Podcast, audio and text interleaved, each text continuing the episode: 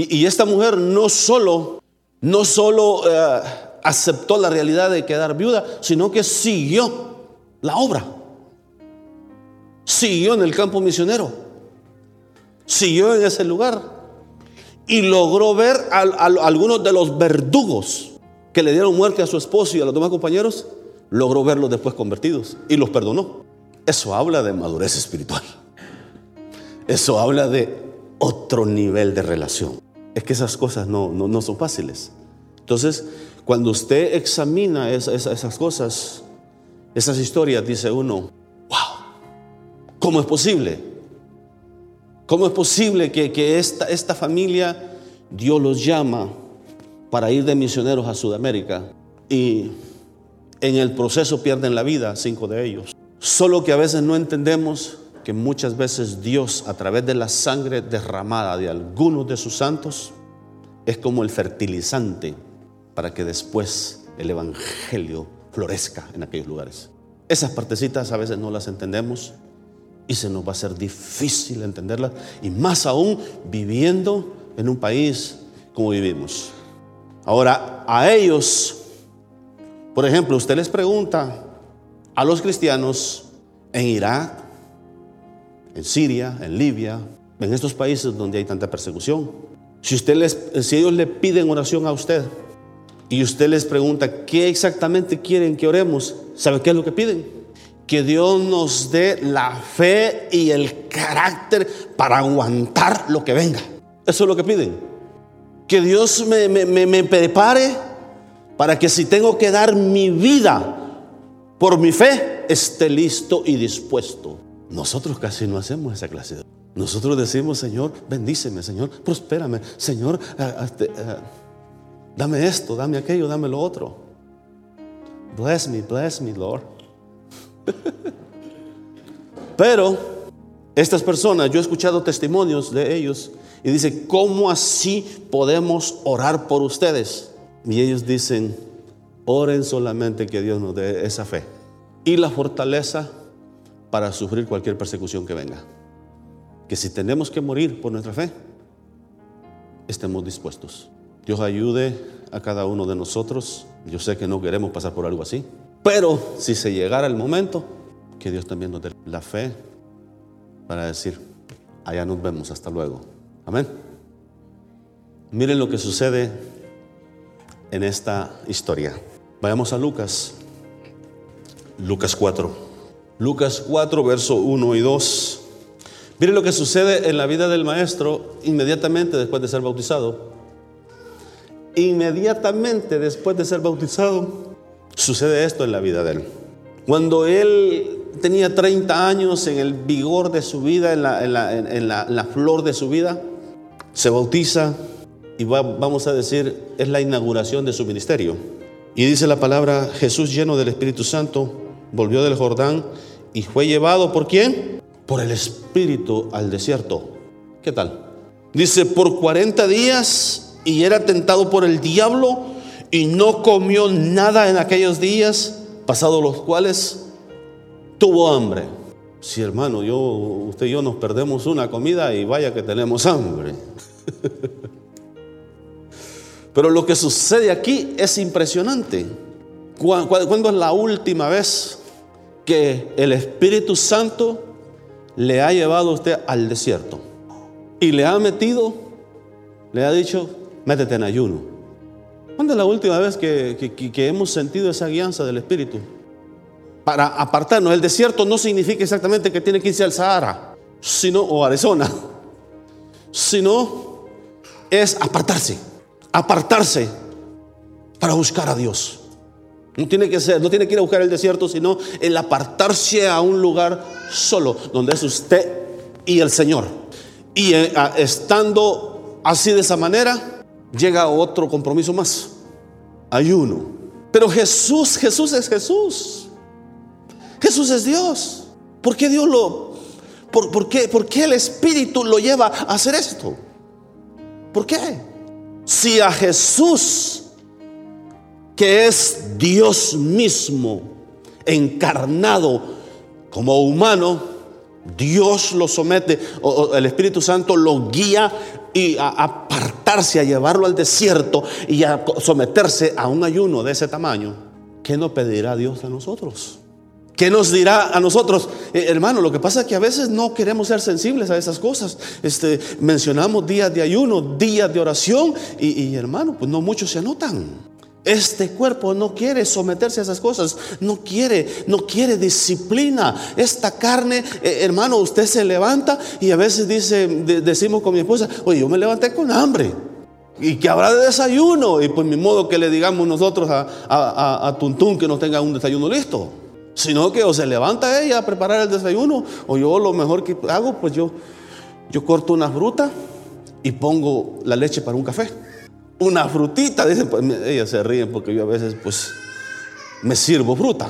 Me sirvo un poquito de papaya, un pepino, este, una naranja, un mango, este, una, una blackberries, unos blueberries, un poquito nada más para comenzar, ¿verdad? y, y amanecemos así siempre. Pero que se nos diga, hoy es día de Hoy quiero que me busques. Hoy quiero que estés encerrado. Hoy quiero, que te apartes para mí y que hagas esa comunión. Porque quiero tratar contigo. Fácil cuestionamos y decimos, ¿será el Espíritu Santo? ¿Será Dios? Y hasta llama al pastor o llama a alguien de confianza y le dice, fíjese que he sentido esto. ¿Será Dios, pastor? Ay, hermana, por supuesto que es Dios. Pero ¿por qué me estará metiendo en eso? ¿Qué he hecho yo? Dice a veces. No, ¿cómo que qué he hecho yo te está preparando para lo que viene? Sí, entendamos estas cosas. Cuando Dios te mete a una situación de esta, te está preparando, me está preparando para lo que viene. Puede ser una prueba, puede ser un momento de tentación, un momento de crisis, o puede ser que Dios te quiere bendecir. Te quiere preparar para un ministerio, para un llamado, un propósito. Te quiere preparar para algo que viene a tu vida. Y por eso te está diciendo, prepárate en ayuno, en oración y en la palabra. Prepárate en estas cosas, sométete al Espíritu, sométete a la guianza del Espíritu, sométete, porque Él, Él sabe lo que viene, nuestro, nuestro Dios, el Espíritu Santo, Él sabe ya lo que viene a tu vida, Él sabía exactamente lo que se aproximaba en la vida de Jesús. Jesús acaba de declararse ya tiempo completo en el ministerio, se acaba de, declarar públicamente sobre su llamado. Eh, Juan lo identifica como el Cordero de Dios que quita el pecado del mundo. La voz de arriba se escucha cuando el Espíritu Santo desciende sobre él. Dice la voz, aquella se escucha, este es mi Hijo amado en quien tengo complacencia, a él oír. Todo esto hizo público un montón de cosas. Por lo tanto, el enemigo de nuestras almas se iba a levantar para tratar de acabar con él. Y por eso, aunque es Dios, pero como en ese momento Él está sujeto, sujeto a una humanidad, aunque no había pecado y nunca pecó, pero seguía estando sujeto a esa carne como usted y como yo. Esa carne, hermano, que, mire, yo tengo como 30 años en esto. Y sabe que todavía batallando ahí con cosas que digo yo, no veía todo eso ya desde cuando hubiera superado eso. Y si yo hablo con alguien, pero pastor todavía batalla con eso es la triste realidad. Esta carne es traicionera, es, e, e, está enviciada, está mal acostumbrada, está llena de caprichos. Muchas de las tonterías que hacemos son caprichos. Es, es, una, una, mentalidad, una, una actitud egocéntrica. Y es que yo, y es que yo, y es que yo, y aparece yo-yo. Y entonces es una situación que, a ver cómo traducen eso. Pero, pero la verdad, esa, esa es la realidad en nuestras vidas. Somos personas con una, una fragilidad, somos frágiles. Entonces, cuando el Espíritu Santo te llama. Mire, no, no, no tienes que esperar hasta que declaremos que vamos a ir al, lago, que vamos a ir a tal lugar y tener un retiro. Estamos con el deseo de hacer eso. No tienes que esperar hasta entonces para apartar días de ayuno. Procura, procura apartar tiempo para él. ¿Tienes un día que es fácil en el trabajo? Fácil, va a decir usted. Pues de repente, Un día que no es muy, muy, muy, muy difícil, muy ajeteado, bien puedes apartarlo y decir, ahora va a ser un día que voy a apartar. ¿Tienes un día que te dan ojos por ahí? Ay, hermanos, lo que yo quiero es disfrutar, comer hasta, que, hasta donde aguanten los botones. Pero, pero si el Espíritu Santo te guía, te insta a apartarlo para ayunar.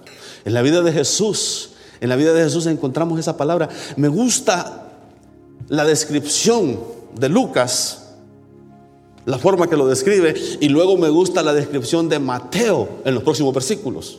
Por eso vamos a estar entre Lucas y Mateo, porque los dos lo describen un poquito diferente. Eso, eso es este, no es contradicción ni nada, sino es la forma que cada uno de ellos vio las cosas.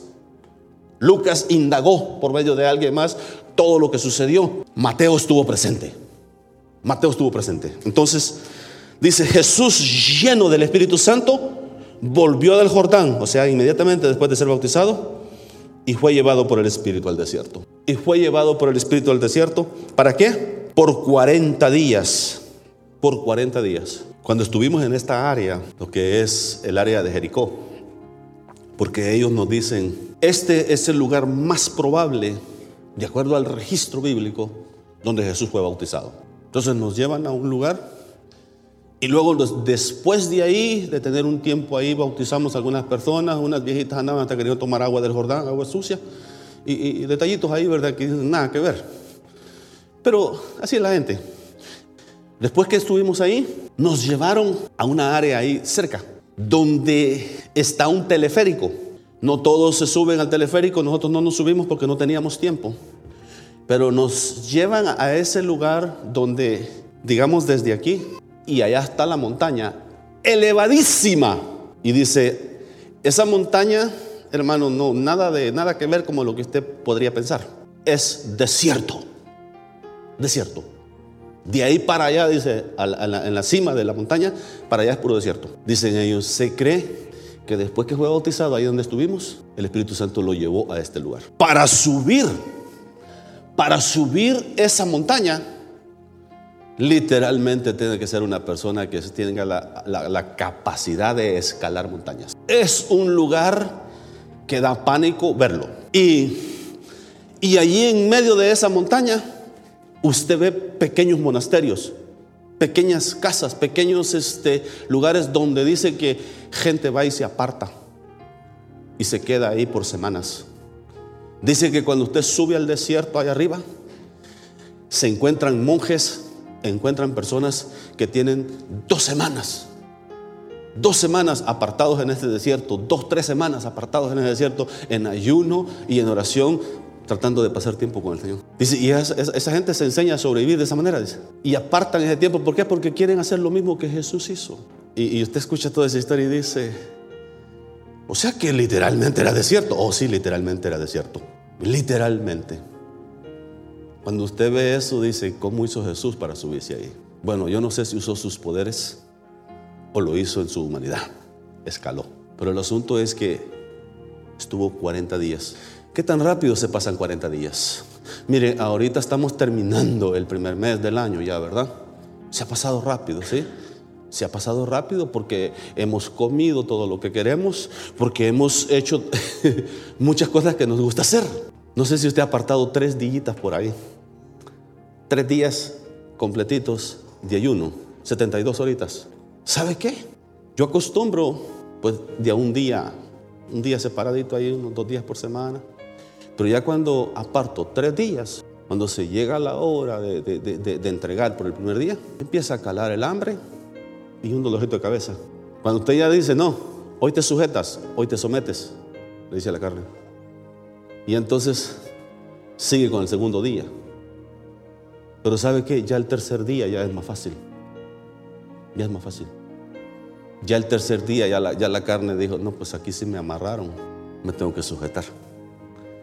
Y a veces ya empiezas a ver visiones, pero las visiones que miras son hamburguesas y platos de comida.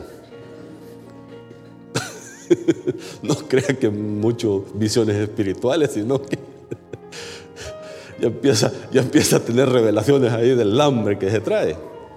Pero e, es interesante, o sea, ¿sabe cuánto, cuánto se siente que tarda para que pasen tres días? Se siente como que ya una semana. Y apenas no es ni la mitad de la semana. ¿Qué tal 40 días? ¿Por qué Jesús se sometió a eso? ¿Por qué Él se sometió? Siendo el Hijo de Dios. Tal vez no vamos a entender todos los detalles, el por qué. Pero podemos percibir algunas cosas. Una razón porque nos quiso dar ejemplo. Otra razón porque tenía un gran ministerio y llamado que cumplir. Y porque él se sometía al Espíritu. Se sometía completamente a la guianza del Espíritu. El Espíritu Santo lo guió al desierto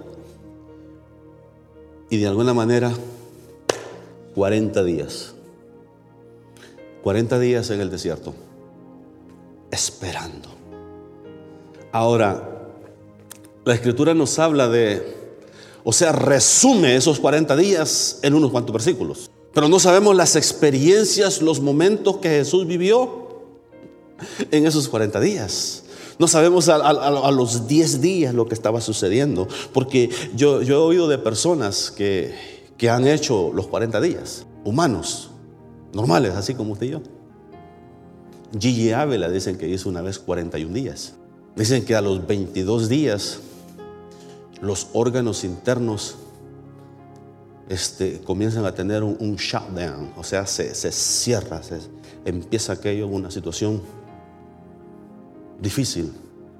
Esto solo lo puede hacer este, alguien que sepa que Dios lo ha metido a eso, que esté consciente y que esté en las condiciones físicas para hacerlo. Aclaro ese punto. Ahora, si no están las condiciones físicas, pero Dios te dice, entonces Dios te va a dar la condición física para hacerlo. Escuché de, un personaje, no le voy a mencionar el nombre, que le dijeron tienes cáncer, vas a morir en poco tiempo. Entonces él se metió a un cuarto y le dijo, Dios, yo de aquí no salgo, o me sanas o me muero aquí. Dice que a los siete días él seguía encerrado en el cuarto. A los 10 días él seguía en ese cuarto. Y no recuerdo exactamente cuántos días pasó en ese cuarto, pero dice que llegaron momentos en que empezó a vomitar sangre, empezó a, echar toda aquella enfermedad, todo aquello.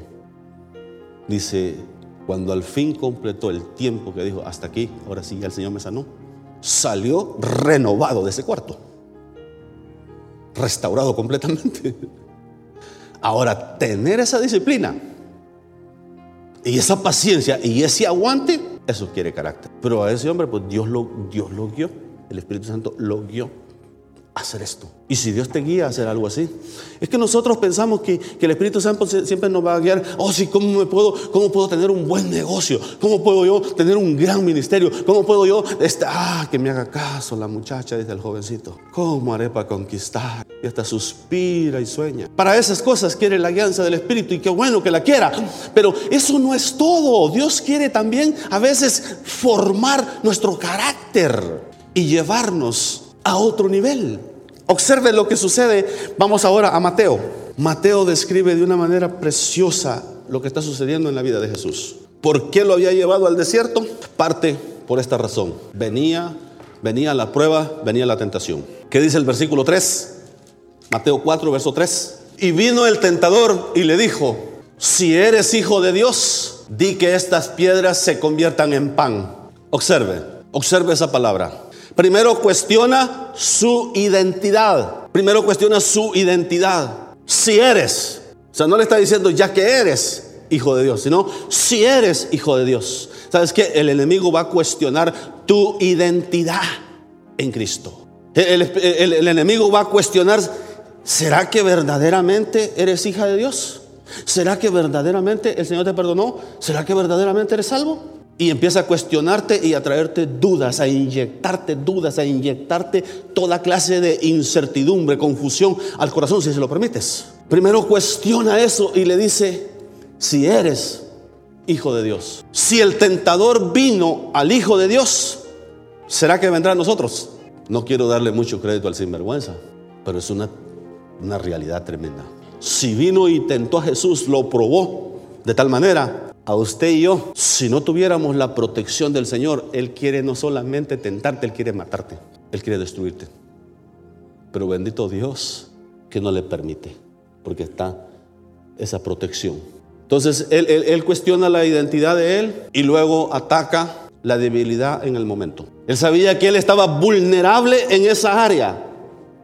Vulnerable, tenía hambre. Después de 40 días, ¿quién no? Tenía hambre. Y según según los, los estudiosos, dice que en esa parte precisamente donde Jesús estaba, en esa parte del desierto, habían ciertas piedritas que parecían panecitos. O sea, lo único que tienes que hacer es diles que se conviertan en pan. Ya que eres, si eres hijo de Dios, diles a estas piedritas que se conviertan en pan y sacía tu apetito. ¿Qué significa esto? Ah, hay tres áreas en las cuales el enemigo ataca. Tres áreas nuestro apetito primeramente, el querer saciar mis deseos, lo que yo quiero, lo que yo quiero. Es que yo quiero esto, es que yo quiero aquello. Es que yo, yo tengo derecho a rehacer mi vida.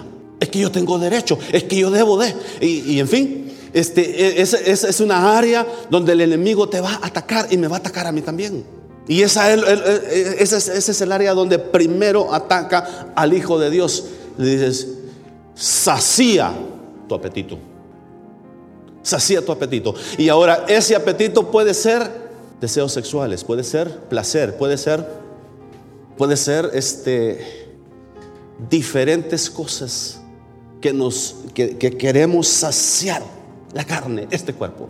Jesús le, le, dice, próximo versículo, la manera que responde aquí es impresionante. Jesús, él respondió y dijo, escrito está, no solo de pan vivirá el hombre, sino de toda palabra que sale de la boca de Dios. Esto lo dice en el Antiguo Testamento también. Ahora, observe con detalle esa última palabra, sino de toda palabra que sale de dónde? De la boca de Dios.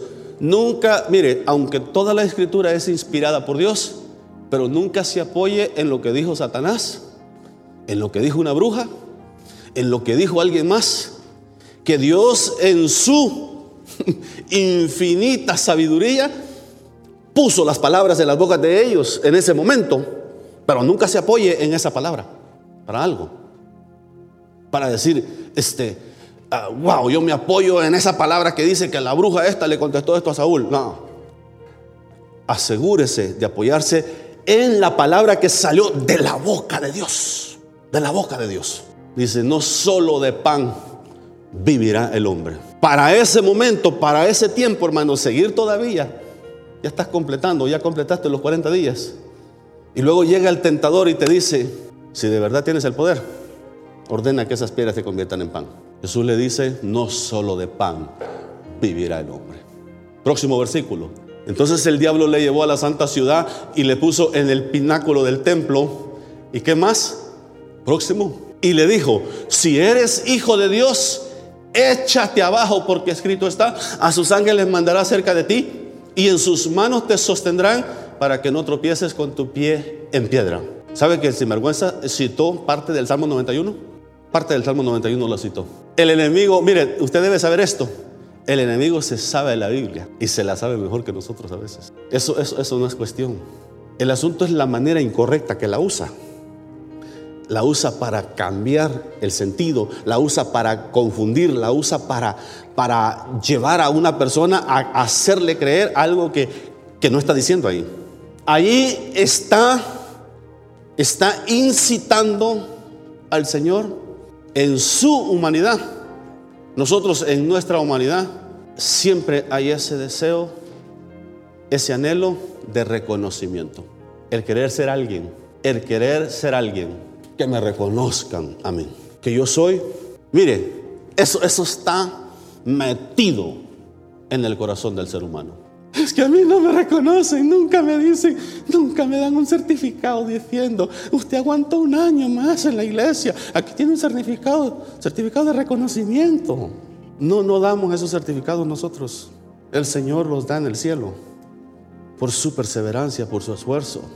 Y así no nos den certificados, así no nos den todo reconocimiento, debemos de seguir adelante. porque nuestro compromiso es con el Señor.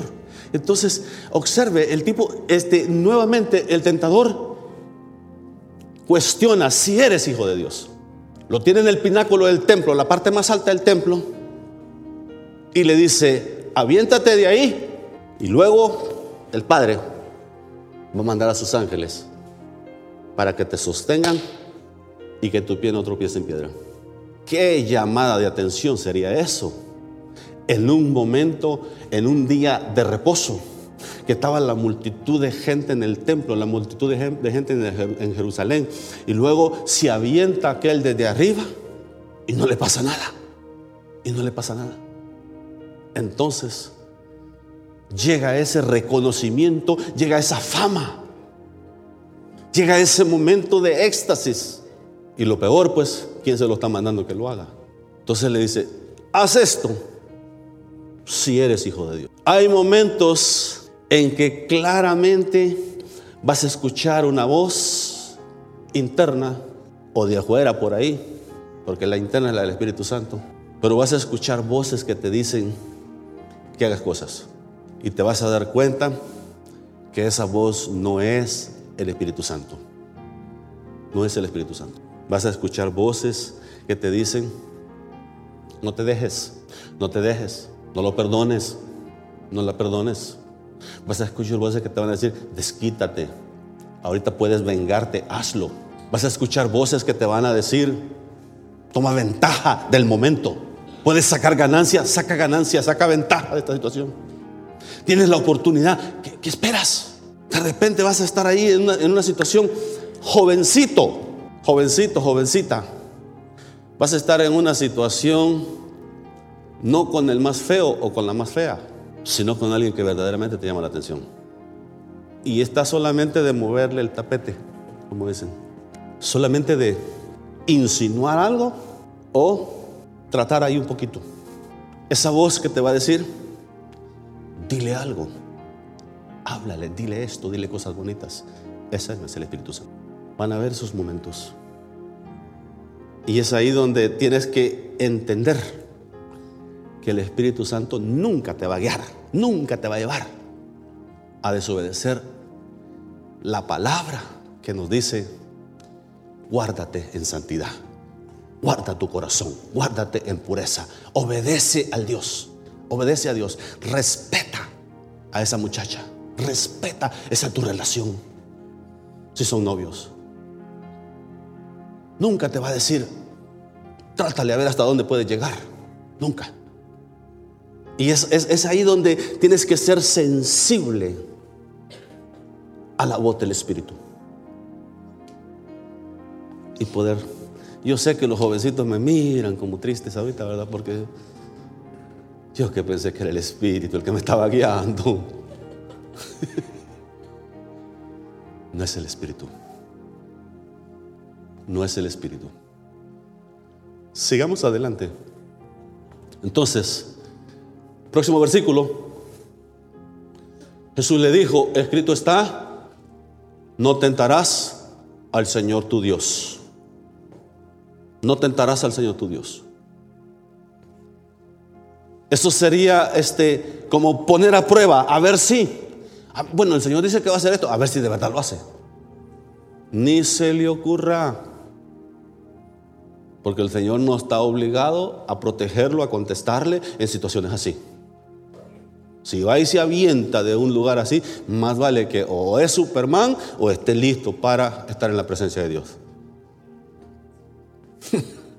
dijo, dijo Jay Bonham aquí en una ocasión, ese viejito que predicaba con todo allá en los 80 en la radio, que todavía sale en la radio. Dice que le preguntó un, otro creyente por ahí con sus tonterías, le llamó y le dijo, pero, pero pastor, le dice, le dice, eso quiere decir, le dice, que si, que si no es mi día todavía, le dice, para morirme, le dijo, yo me puedo meter, le dice, en la autopista, le dice, cuando está todo el tráfico, y Dios me puede librar. Le dice, mire, le dijo, no haga tal cosa, le dijo, porque aunque no sea su día, va a ser su día, le dijo, Dios no está obligado a librarlo de eso. E, e, es, la, la ignorancia de la gente al no conocer la escritura. Cuando conoces la escritura, tú sabes, Dios te va a librar de esas cosas en las cuales Él tiene el compromiso de hacer. Pero si tú deliberadamente vas y te metes a una carretera, a ver si de verdad me libra el Señor, mira, déjame decirte, más vale que estés listo. Porque eso es suicidio. Eso es suicidio. Eso es una tontería. Por eso dice, no tentarás al Señor tu Dios. Hay un señor que va a hacer ejercicio al gym, que unas veces vino aquí a la iglesia. Lo invité y vino, americano y pues camina un poquito, un poquito chueco y, tiene, tiene algunos problemas. Y le digo, oye, cuéntame, le digo un día platicando, ¿qué fue lo que te pasó? Mira, me dijo, para vergüenza mía, dice, cuando éramos jovencitos, adolescentes, dice, hicimos una apuesta, dijo, que quién se cruzaba el Hawái, dijo, cuando venía un trailer por allá, dijo. Y a mí no me fue tan bien, me dijo. De milagro estoy vivo, me dijo. Lo agarró el trailer y le dio una. De milagro estoy vivo, me dijo. Por eso estoy así, me dijo. Wow. Increíble las tonterías que hacen los jovencitos. A veces no solo los jovencitos. Sigamos con la palabra. Observen la otra área donde ataca el enemigo. Otra vez le llevó el diablo a un monte muy alto y le mostró todos los reinos del mundo y la gloria de ellos. Próximo. Y le dijo, todo esto te daré si postrado me adorares. Observe la manera que el enemigo trabaja, la astucia del enemigo. Primero, sacia tu hambre. Segundo, busca reconocimiento. Tercero, le está pidiendo adoración. Próximo versículo. Entonces Jesús le dijo, vete de mí, Satanás, porque escrito está, al Señor tu Dios adorarás y a Él solo servirás. ¿Qué parte está cumpliendo ahí de las tres partes que le dije? Que el enemigo ataca. Aquí es el querer tener poder, fama, el poder estar en una posición donde eres reconocido, donde eres el grande. Entonces Jesús le dijo, vete. La palabra es, dice, le mostró todos los reinos de la tierra. El enemigo le, mostró la película completa. Le mostró un corto video ahí de todos los reinos de la tierra de toda la gloria de ellos. Luego le dice, todo esto te lo daré si postrado me adoras. ¿Será que es atrevido Satanás? ¡Wow! No solo es sinvergüenza, sino que es atrevido. El Señor lo reprenda. El Señor lo reprenda. ¿Dice esa palabra? Hermano, le está pidiendo al Hijo de Dios. ¿Qué hubiese pasado si Jesús fracasa en una de estas cosas? Interrumpe completamente el plan redentor de Dios para la humanidad. Podemos entonces entender por qué el Espíritu Santo lo guió al desierto y lo metió en 40 días de ayuno y oración porque venían pruebas, venían tentaciones difíciles. Y Jesús tenía un ministerio grande que cumplir, una misión.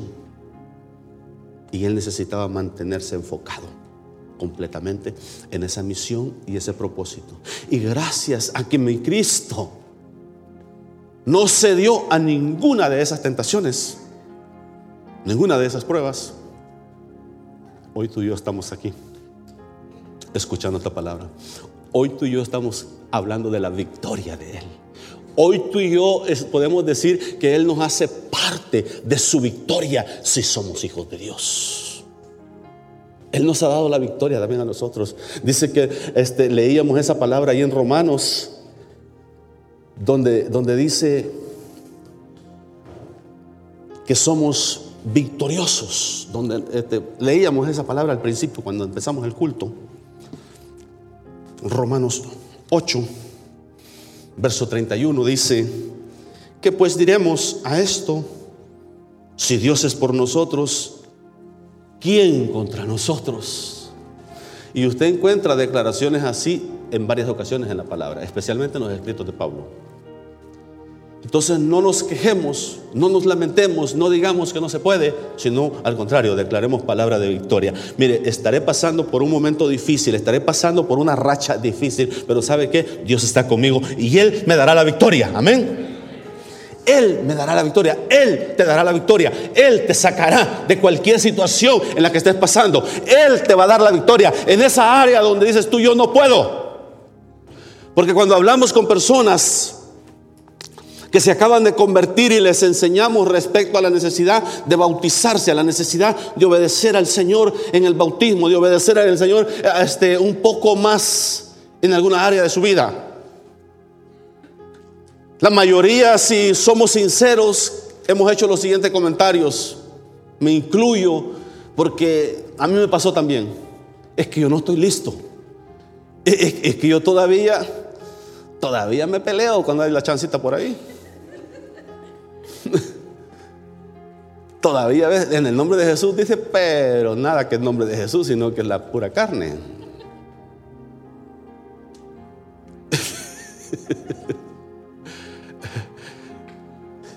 y se da cuenta y dice, no estoy listo para bautizarme. Y entonces yo le digo, y nunca va a estar.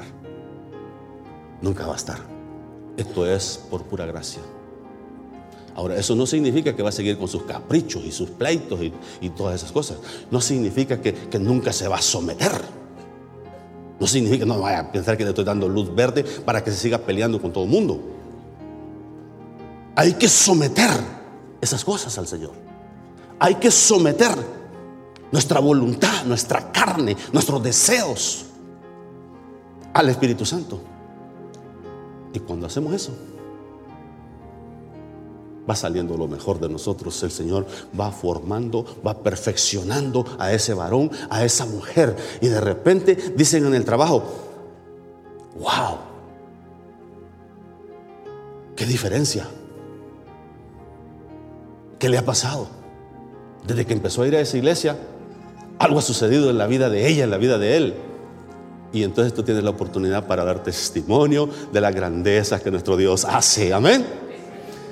Oportunidades especiales para dar testimonio. Entonces debemos entender esto. Que nuestro cuerpo, nuestro ser va a buscar saciar el hambre Va a buscar reconocimiento, va a buscar fama y poder. Fama y poder. Cuando usted va a Primera de Juan, Primera de Juan menciona los deseos de la carne, la vanagloria de la vida. Si quiere lo leemos. Capítulo 2 de Primera de Juan.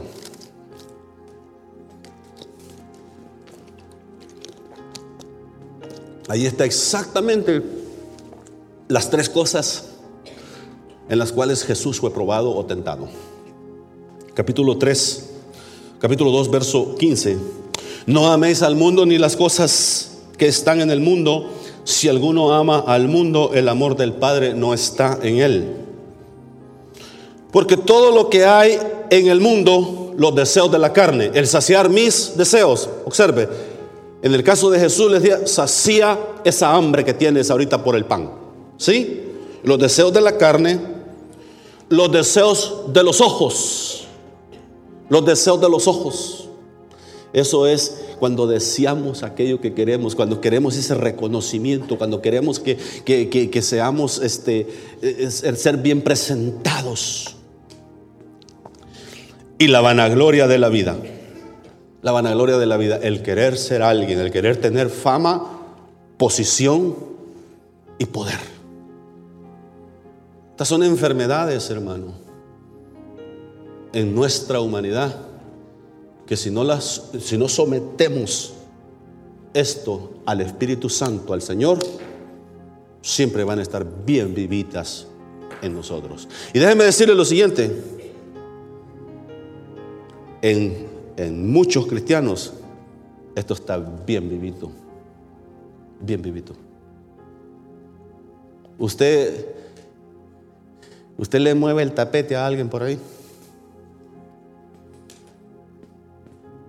Y se va a dar cuenta que rápido, ¿a poco conmigo?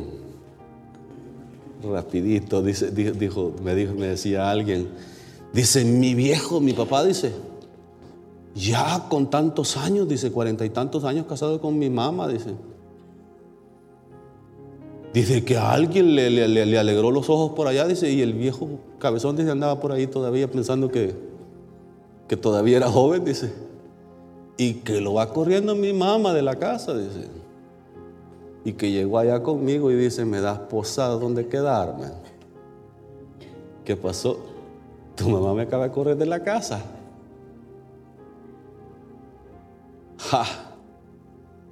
Eso es delicado, hermano. No podemos confiarnos, no podemos agarrar demasiada confianza. Mantengámonos humildes, sencillos, porque ¿sabe qué? El enemigo puede atacar. No le estoy dando, no le quiero dar demasiado crédito al sinvergüenza, pero sí quiero ser realista. Que lo puede atacar, le puede llegar por ahí por donde menos piensa. Entonces aquí presenta exactamente esas mismas tres áreas donde los humanos somos sensibles, donde los humanos podemos fallarle a nuestro Dios. Pero todo esto dice no proviene del Padre, sino del mundo. Y luego el verso 17 dice, y el mundo pasa y sus deseos, pero el que hace la voluntad de Dios permanece para siempre. ¿Qué dice Santiago 4:7? Someteos a Dios. Someteos pues a Dios y resistid al diablo y huirá de vosotros. Es exactamente lo que hizo Jesús. Es exactamente lo que tenemos que hacer nosotros. Es exactamente lo que, lo, que debemos hacer. Dice, dice la palabra de Dios que cuando Jesús le dice en el verso 10, entonces Jesús le dijo, vete Satanás, porque escrito está, al Señor tu Dios adorarás y a Él solo servirás. El diablo entonces le dijo, el, diablo entonces le dejó. Y ya aquí ángeles le servían. ¿Cuándo llegó toda esa tensión? Después de que pasó la prueba. Ángeles le servían. Entonces, debemos entender que si estás pasando por alguna prueba, momentos de tentación. Hay, hay tentaciones que nosotros las buscamos. Aclaro ese punto. Hay cosas que nosotros las buscamos. Pero hay otras que Dios las permite. Yo las que Dios permite le llamo pruebas, más que tentación. Porque dice la palabra de Dios que no, no, Dios no nos dejará, aunque ahí dice no nos dejará ser tentados más de lo que podamos resistir, sino que también con la tentación, con la prueba, dará la salida para que podamos salir victoriosos. Eso está allá en primera de, de Corintios, capítulo 10, eh, capítulo 3, verso 10. No os ha sobrevenido ninguna tentación sobrehumana, sino que fiel es Dios que no os dejará ser tentado más de lo que pueda resistir, sino que juntamente con la tentación dará la salida. Entonces, usted debe de estar consciente. Si está pasando por alguna situación ahí difícil, examine, pregunte, ¿es esto de parte de Dios o yo me lo busqué? O yo me lo busqué. Hay situaciones que nosotros no las buscamos.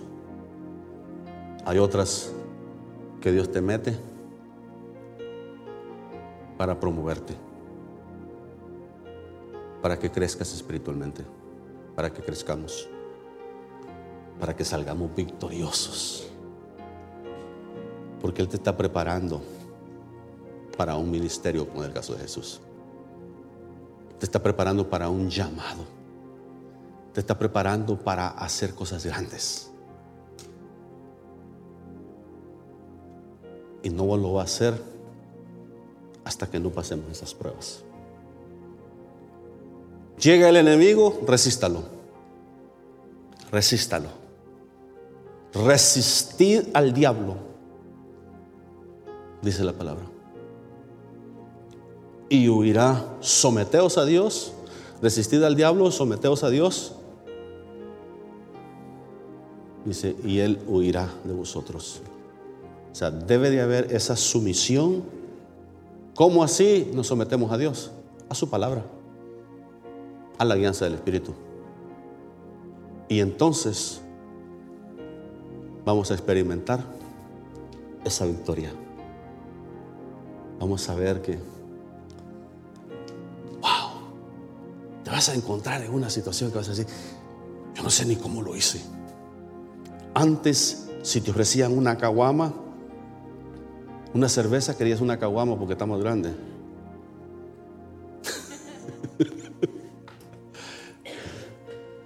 Te ofrecían un traguito así, dice, no me puede llenar un vaso más grande, oiga. Pero ahora te dicen, oiga, no quiere. Dice, no, no, gracias. Ya no tomo. Y después dice, pero ¿cómo, ¿cómo lo hice? Si es que antes esperaba ese momento que fuera viernes y que me dijeran, ¿y dónde vamos a celebrar ahora?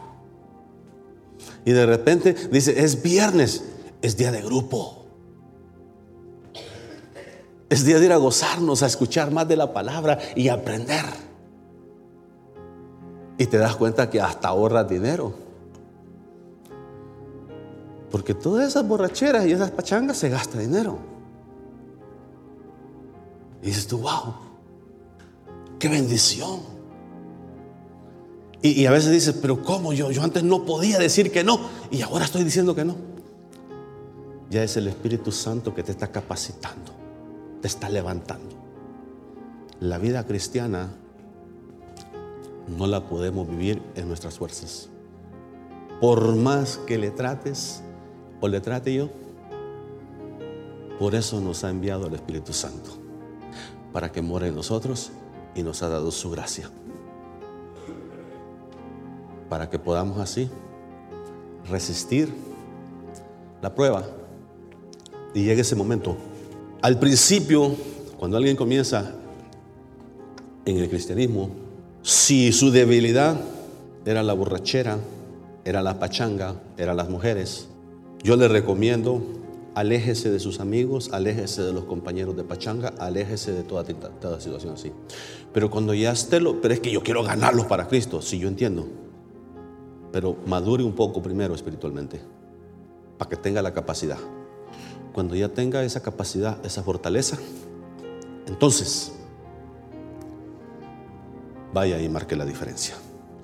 Vaya y háblele lo que Cristo puede hacer, lo que Cristo ha hecho en su vida. Y así le pongan ahí lo que más a usted le gustaba, Dios le va a dar la victoria.